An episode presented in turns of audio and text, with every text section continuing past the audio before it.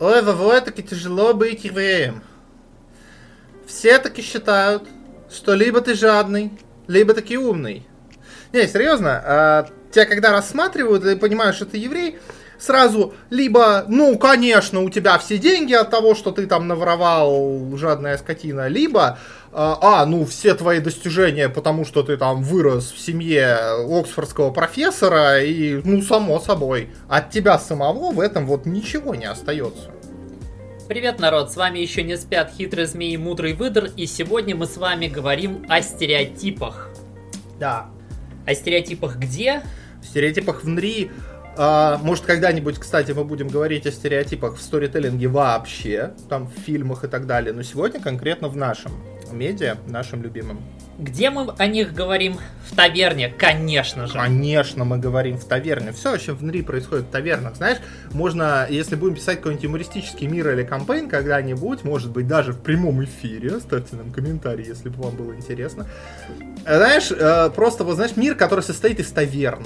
Вот просто, знаешь, там, там все происходит в тавернах. Заседание парламентов происходит в тавернах. Короче, сбор армии в тавернах. Он и так происходит в тавернах внутри. Так что да, вот знаешь, ничего кроме них. Ну а так хочется сказать, что прежде всего стереотип это не то, что я хотел бы осуждать, потому что тропы, если существуют, они существуют обычно не просто так. Я очень радуюсь, когда стереотип какой-нибудь упрощает мне жизнь. Например, таверна это весьма хороший стереотип для того, что, ладно, мы как-то встретились и знаем где-то встретились. Слушай, я согласен, я тебе даже больше скажу. Стереотипы неплохи сами по себе. А, если мы говорим о, о сторителлинге, тут не надо в меня кидаться, как бы не, не про людей там или что-то важное. Но в сторителлинге они работают, они поэтому, в общем-то, и существуют. Мне кажется, и э, я слышал опять же, там, когда смотришь каких-нибудь ютуберов, которые анализируют фильмы, книги и так далее, когда они говорят о стереотипах, они очень часто подчеркивают, что плохо это получается, когда тебя кроме стереотипа нет ничего. То есть, когда ты его сделал, исполнил ты его плохо. А вообще, хорошим исполнением можно вытянуть даже самую блеклую идею на самом деле. Здесь мне хочется сказать, что стереотип здесь мне я хочу воспринимать как будто как некий фундамент. Один из возможных, но фундамент, на который, который мне не нужно изобретать, но на котором все еще надо немного строить, потому что встреча в таверне чудно. Опасность, которая для меня здесь видится, это то, что часто на стереотипах начинают и заканчивают. Потому что мне, например, хочется, допустим, да, мы все тут встретились в таверне, мы все получили какую-то работу, мы, допустим, вместе собрались ее как-то выполнять. А, это не означает, что внезапно мы вычеркиваем групповую динамику, отношения между персонажами, разные отношения среди персонажей ко всему. Здесь как будто есть идея, что вот мы как-то встретились, мы склеились, и теперь мы не там 5-6 отдельных друг от друга людей, которые встретились друг друга там в большинстве своем впервые в жизни, а мы теперь какая-то одна целая единица, которая ходит вместе, думает вместе, делает все вместе, и друг без друга существовать уже как будто бы и не может. О, слушай, про компанейскость мы обязательно тоже поговорим, потому что это стереотип само по себе. Но я бы здесь на самом деле даже сделал шаг еще проще. Выкидывают даже саму таверну из уравнения. Ну, как будто ты говоришь, типа, что да, вы встретились в таверне, и это само собой подразумевает какое-то окружение, какую-то обстановку. Ну, то есть ты сам себе эту при придумай в голове таверну, да, когда я часто, я вам скажу так, это мой любимый, наверное, нришный стереотип, самый, который я использую в хвост и в гриву, просто потому что я люблю фэнтези и в таких мирах играю. Но я никогда не даю на откуп воображению моих игроков, что такое таверна. Я описываю, какая она. Какие, какая там обстановка, это богатая таверна или нет, это какое-то пафосное заведение в четыре этажа со спальнями, это просто обрыгаловка в порту, каких там можно встретить людей, э, какой у нее хозяин, какое тут меню, это сразу много говорит о мире, о том, какую информацию мы можем здесь получить. То есть я таким образом сразу создаю зацепки. Я не говорю просто таверны и на этом останавливаюсь. Я говорю, я описываю я вдыхаю жизнь в это. И вот тогда, тогда народ никогда меня не обвиняет в стереотипности. Они, потому что они слишком заняты тем, что они укладывают в голову образ э, ветерана одноногого за стойкой, который там немножко их такой петит, как э, старший товарищ. Или наоборот, там хорошенькой официантки, которая заигрывает с рейнджером, который общается только с белками в лесу и поэтому очень смущается из-за этого. И так далее. То есть это стереотип, если ты в это ничего больше не вложил. Если вот у тебя за словом таверна, троеточие и все. Да я, я согласен, что таверна это, наверное, такой первый способ мастера по-настоящему сказать здравствуйте не игрокам, а их персонажам. И, и буквально познакомить и с миром, и с такими ближайшими взаимодействиями. Часто я вижу еще, что э, игроки как будто тоже попадают немного в ловушку, как вот ты сказал, что мастер может попасть в ловушку, не описывая дальше какие-то вещи, а просто сказав таверна и таверна. А, равно так же часто игроки тоже пропускают здесь хорошую возможность, они как будто тоже соглашаются. Таверна встретились и встретились. Да, да, да. Не поднимается огромное количество вопросов из разряда, а мне вообще там вот этот Кент, с которым мы пойдем вместе, он мне нравится, не нравится, как мы добычу согласились делить, вообще обсуждали ли мы это, кто будет принимать решения, или мы тут идем огромной э, демократией. То есть упускается возможность начать вместе каким-то образом друг об друга уже жить. Вместо этого, да, мы как-то... Мы как будто как, мы как будто начинаем играть э, в компьютерную CRPG, где мы просто абстрактно согласились и пошли. Да, да, да, да, да. И мы друг другу на самом деле никто и никуда и ничего пока что и почему мы вместе и вообще не, не присунем друг другу кинжал под ребро, в общем-то и непонятно на самом деле. Вокс Макина в первой серии поднимает чудесный вопрос, что мы тут вместе все, черт возьми, делаем. Да, и не отвечает на него. Ну, это да, это понятно, это уже другой разговор, но это вопрос, который э, очень хотелось бы, чтобы, ну, хотя бы в, в самом базовом виде был озвучен. Неважно, до сессии, во время сессии, там, с ее началом, но я часто чувствую, что сессии, в которых э, оно было озвучено, они были сразу богаче за счет этого. Mm-hmm. Как бы они были сразу гораздо живее. Ну, в общем, э, кратко, наверное, резюмируя. Если что, мы, может, еще вернемся к этой теме и по ходу этого подкаста, и, может быть, будут фигурировать какие-то темы в больших подкастах, там, про мир, когда будем разговаривать, тоже, наверное, упомянем, я уверен, куда без них. Но я тут скажу так. Не бойтесь использовать таверны. А, главное, наполняйте их а, и не только пивом, лицами, декорациями, смыслами. И задавайте вопросы и игрокам тоже в этом месте, не только как бы, себе. В конце концов, в конце концов, один из начальных модулей а, хороших таких для D&D 5e, это э, Waterdeep, Драконий Куш. Он начинается в таверне.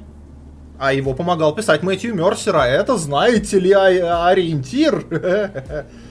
Я, наверное, как-то более абстрактно это обобщу, что это будет проходить красные линии, наверное, чуть ли не через все стереотипы, которые мы сегодня будем обсуждать. Используйте стереотип как э, возможность отпружинить от него и сказать что-то, как вместо того, чтобы использовать его как способ не говорить ничего. Затычку, да.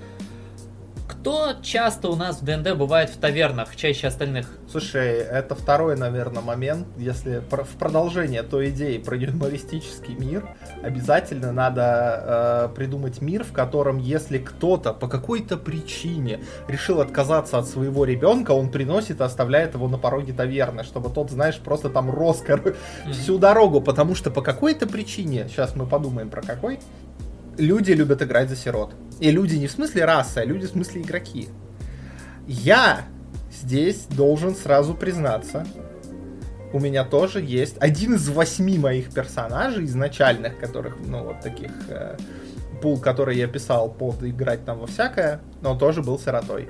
Это вообще никак его не характеризовало, и это было чисто там сценарной темой, но да, как бы он тоже был сиротой. А ты играл за сирот? Мой первый персонаж был сиротой. Поэтому я, черт возьми, знаю, о чем говорю.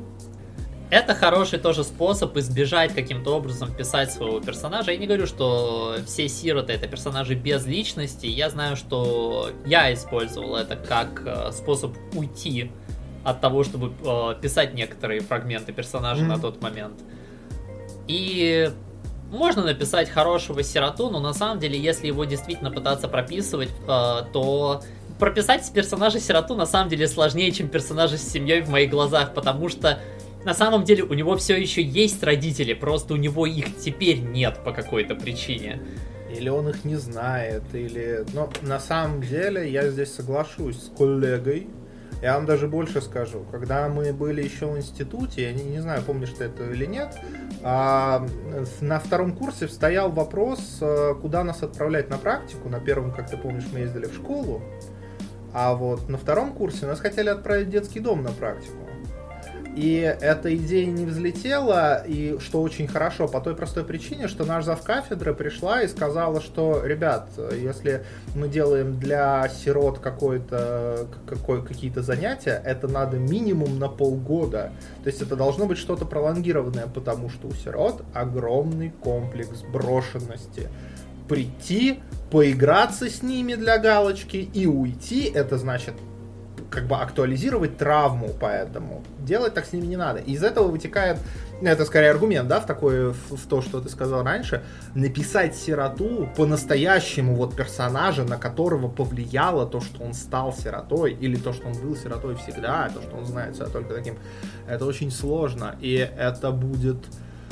А, очень сложный персонаж для отыгрыша, во-первых, особенно если вы не знаете, что это такое, хотя бы со стороны, да, хотя бы не соприкасались с этим виртуально. А во-вторых, я не уверен, что если мы берем задано то, что мы собираемся играть в НРИ ради развлечения, прежде всего, и ради того, чтобы хорошо время провести, какую-то клевую историю вместе сочинить, я не уверен, что это та тема, в которую стоит погружаться.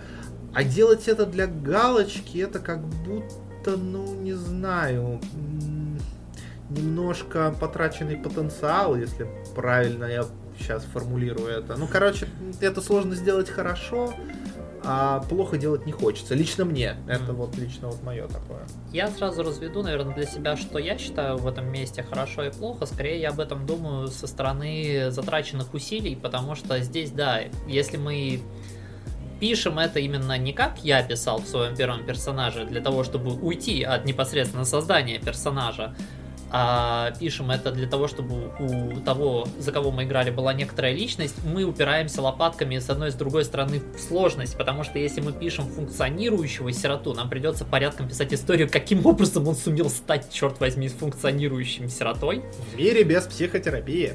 В мире много без чего, скорее всего, хотя фиг знает, может вы будете играть в сеттинге, где орг-психотерапевт решил победить депрессию, как бы тут как это, Достойный можно, соперник. Можно идти, да, от разных вещей.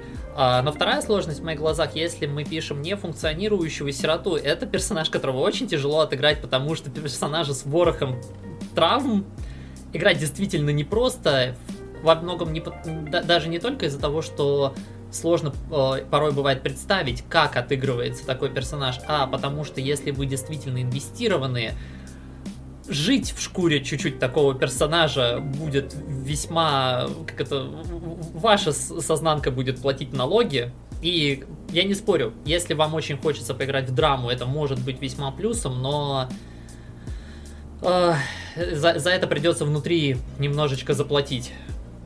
Короче, да, здесь опять скорее про то, как э, этот стереотип используется. Используется он часто как затычка, чтобы игнорировать графу как она называется на русский, баунс, я типа, связи. привязанности, привязанности связи, связи, да. Чтобы игнорировать эту графу в чарлисте, что, кстати, тоже неправда, как бы по, по определенной причине Сир это очень часто привязчиво, кстати, так что это тоже, знаете, это Э, это кажется карточкой выхода из тюрьмы, если об этом сильно долго не думать. А чем дольше вы погружаетесь в размышления о таком персонаже, тем больше вы там найдете подводных камней, которые не сделают вашу ролевую жизнь легче от слова совсем. Так что, если хотите, если хотите, поставьте себе это как челлендж, написать вот прям сироту, сироту, проконсультируйтесь там с литературой на эту тему. И, поверьте, второй раз в эту воду вам ходить, скорее всего, не захочется. Это точно. Ну, если мы касаемся персонажей, которых писать проще, то я слышал, что Человек-воин это самый частый пик среди сообщества. А, когда Wizards of the Coast купили uh, D&D Beyond, это такой сайт-агрегатор, ну вот как у нас в России dnd.su, да, вот есть эта библиотека такая а Википедия. А Beyond это еще больше, там это платформа для создания персонажей, для виртуальных игр теперь вроде, посправьте меня, народ, если я трою, но, по-моему, там, да, они хотят Roll20 даже составить конкуренцию. Короче, да, они сделали срез, потому каких персонажей генерят на этой платформе. И оказалось, что там огромный подавляющий процент персонажей это люди-войны.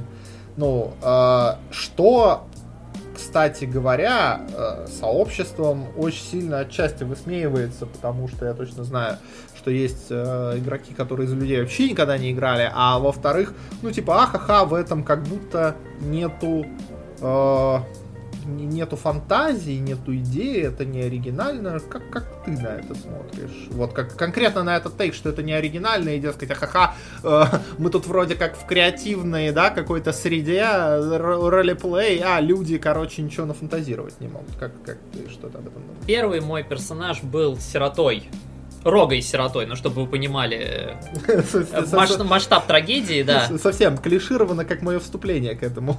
Да, а мой второй персонаж был э, воин, полуэльф, правда, но он был не очень далеко от человека, я его сделал максимально похожим на человека. А, он был из весьма близких к рыцарским традициям, и у этого есть весьма большой плюс, и я могу понять, э, почему это очень частый пик, во всяком случае, со своей колокольни это пик, который развязывает руки. В каком плане? Если мы играем Допустим, я беру эльфа для отыгрыша, и, допустим, в большинстве историй сказано, что эльфы огромные долгожители, там, тысячи да. лет и так далее. У меня по-человечески нету перспективы того, что такое прожить тысячу лет, что такое прожить 200 лет. Ни у кого из людей, в принципе, нет этой перспективы. То есть это нечто, что потребует от меня усилий и фантазии для того, чтобы я только начал отыгрывать этого персонажа.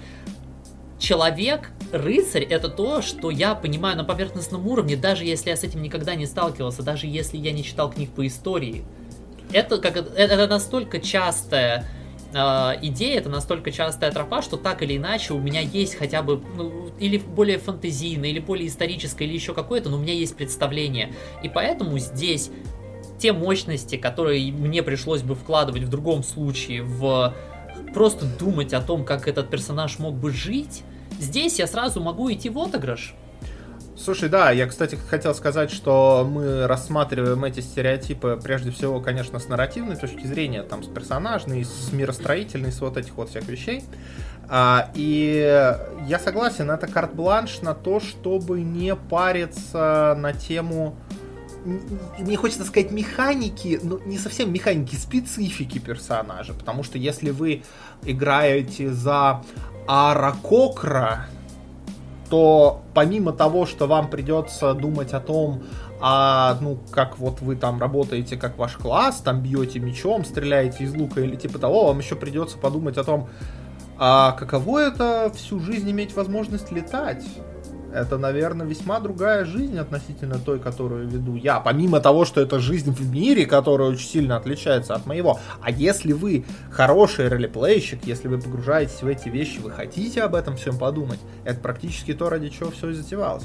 Я, я бы, наверное, не сказал, что э, это прям хорошая идея все время играть за таких персонажей. Хочется иногда поисследовать что-то посложнее. Но... Э, сказал я, который ни за что сложнее дворфов в жизни не играл. Но, нет, за эльфов тоже, кстати. Вот. Но, но тем не менее, я, я понимаю хотя бы на первых порах, я бы, наверное, так сформулировал. Э, всем новичкам первый, там, второй раз в игре, там, третий, может быть, стоит поиграть за механически очень простого персонажа, наиболее близкого к нему самому не в плане характера, там, а, не в плане внешности, а в плане того, как он видит мир вокруг себя, наверное, да, это, это бы развязало руки для того, чтобы больше отыгрыша проявить, больше каких-то интересных э, завязок с пати, завязок с сюжетом и так далее. Потому что действительно это освобождает голову для таких вещей. Я бы, может быть, даже не, это, не то, чтобы прям рекомендовал Человека-воина, но здесь если у вас, конечно, душа прям лежит сразу зарубиться в тону заклинаний друида ради бога, но здесь я бы скорее идею какую вынес. Упрощайте в самом-самом начале все вокруг себя настолько, насколько вы сможете. То есть, допустим, да, вот очень охота попревращаться в волка, орла, птицу, черепаху и э, повзаимодействовать с природой. Взять что-нибудь как можно более человеческое, типа действительно человек, молодой полуэльф, молодой дворф, что-нибудь, что вам будет плюс-минус как можно ближе к тому, что вы и так, в чем у вас и так есть опыт. Для того, чтобы... Потому что вы можете начать самым большим интересом и самыми благими намерениями, но ни раз и не два видно было за столом игроков, которым причем пытались помочь, естественно, потому что зачастую ДНД дружелюбная такая на моей практике атмосфера в этом плане. Тут многие прыснули пивом, которые нас слушали. Ну, ладно, может быть, я просто везучий.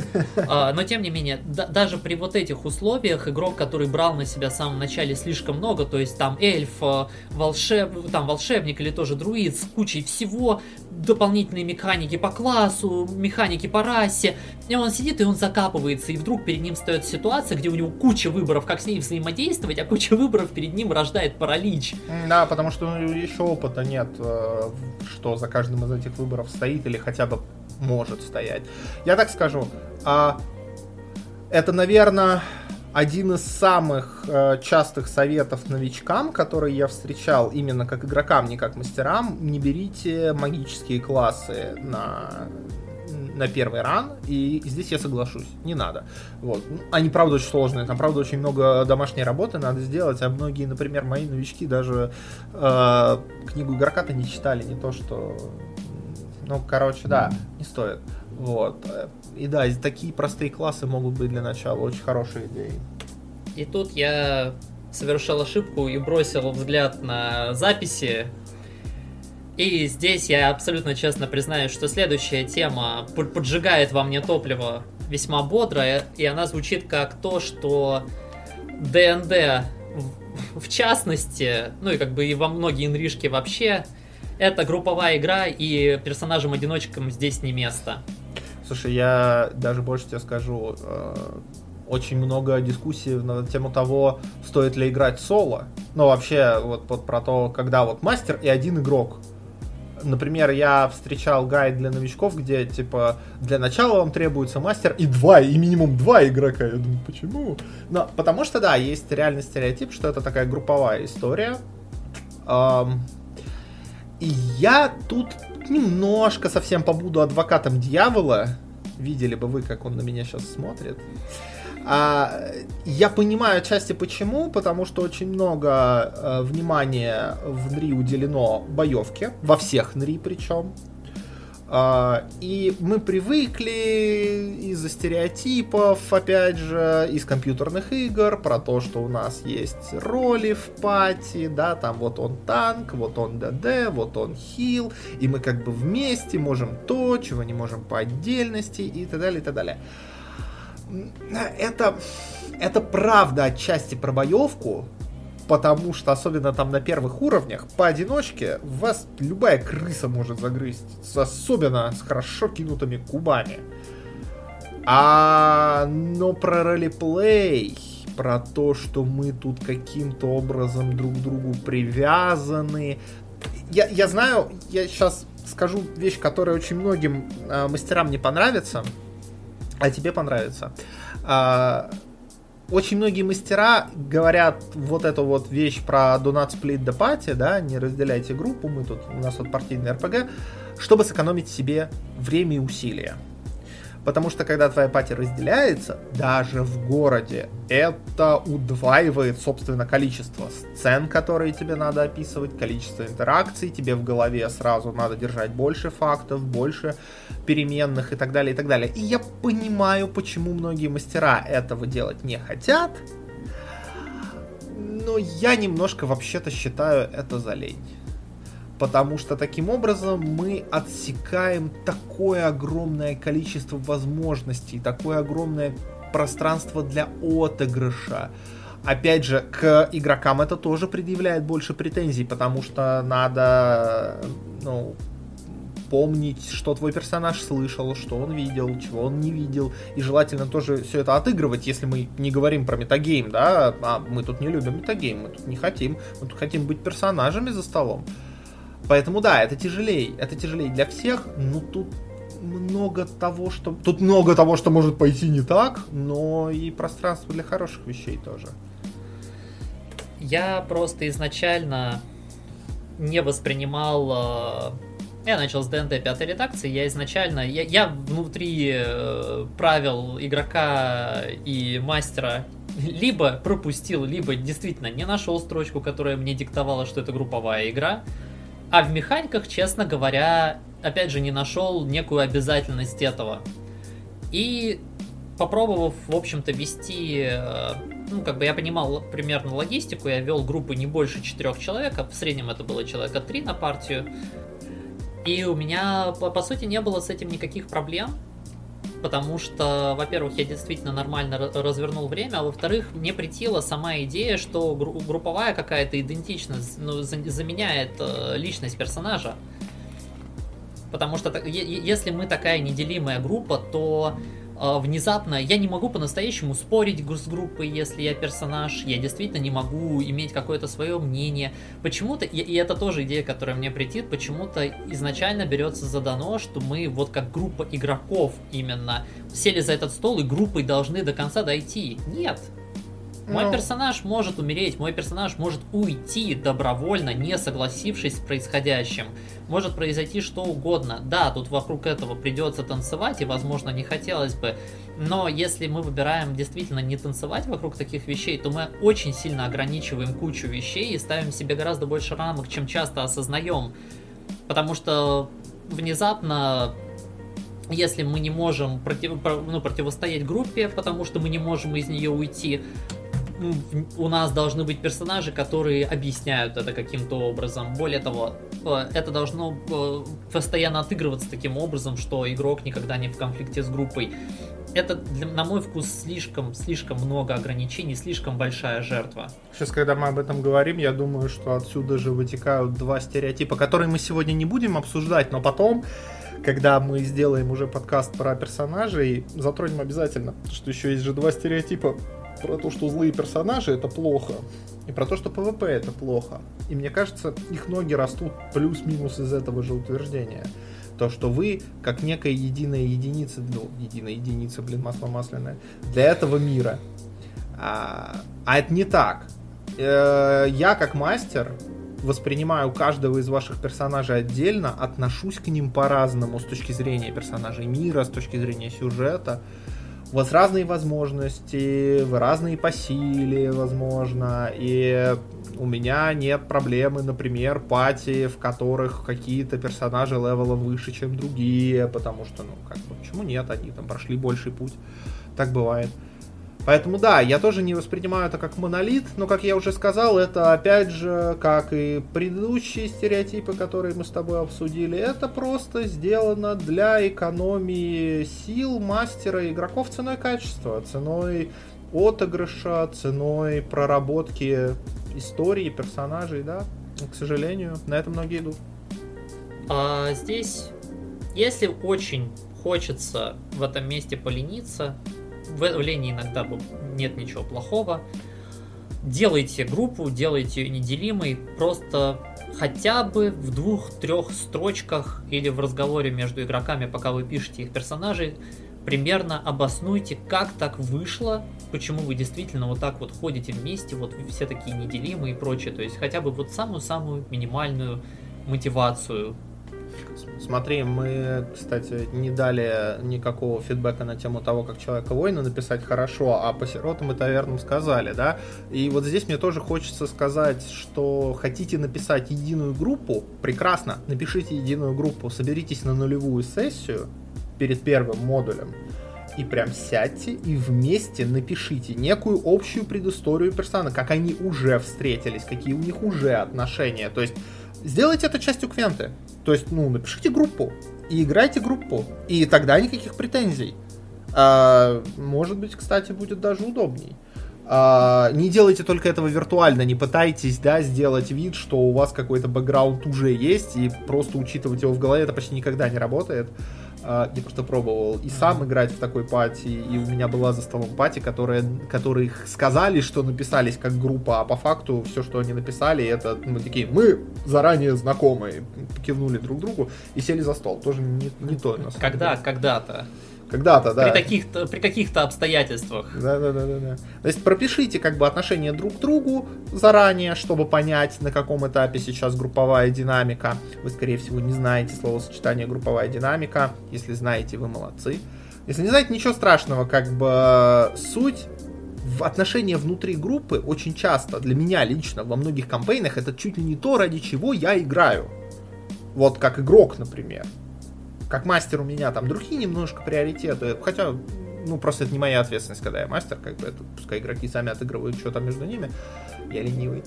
Вот, к, к слову о том, что, да, лень не всегда плохо. Вот, а как игрок мне очень важно то, что происходит между нами, как между персонажами, вот, когда мы отыгрываем. И вот это вот пресуппозиция из серии «Да, мы просто единая пачка» очень сильно этому вредит. Остался последний вопрос на сегодня. Сколько в тебе процентов еврея? Слушай, очень сложно, конечно, посчитать по внешности, да, довольно много. Тяжелая геометрия? Довольно много, тяжелая, тяжелая биология. Слушай, по, по внешности довольно много, и э, хохма-хохмы я пару раз реально сталкивался с этим стереотипом. Это, конечно, не для этого подкаста материал. Вот, и это было скорее такая веселая затравочка, не судите строго. Но да, пару раз и на меня снисходила эта народная мудрость. Я своего точно посчитал. Во мне одна тридцать вторая был один мужчина в пятом колене относительно меня, и есть семейная легенда, что во мне он полностью проявился. Поставьте лайк, если одна тридцать вторая еврея звучит очень по-питерски для вас, как для меня. Вот, а так мы сейчас, наверное, пойдем за, за ночным чаем уже смотреть на генеалогические древа. И вам спокойной ночи. Спасибо, что были с нами. Пока.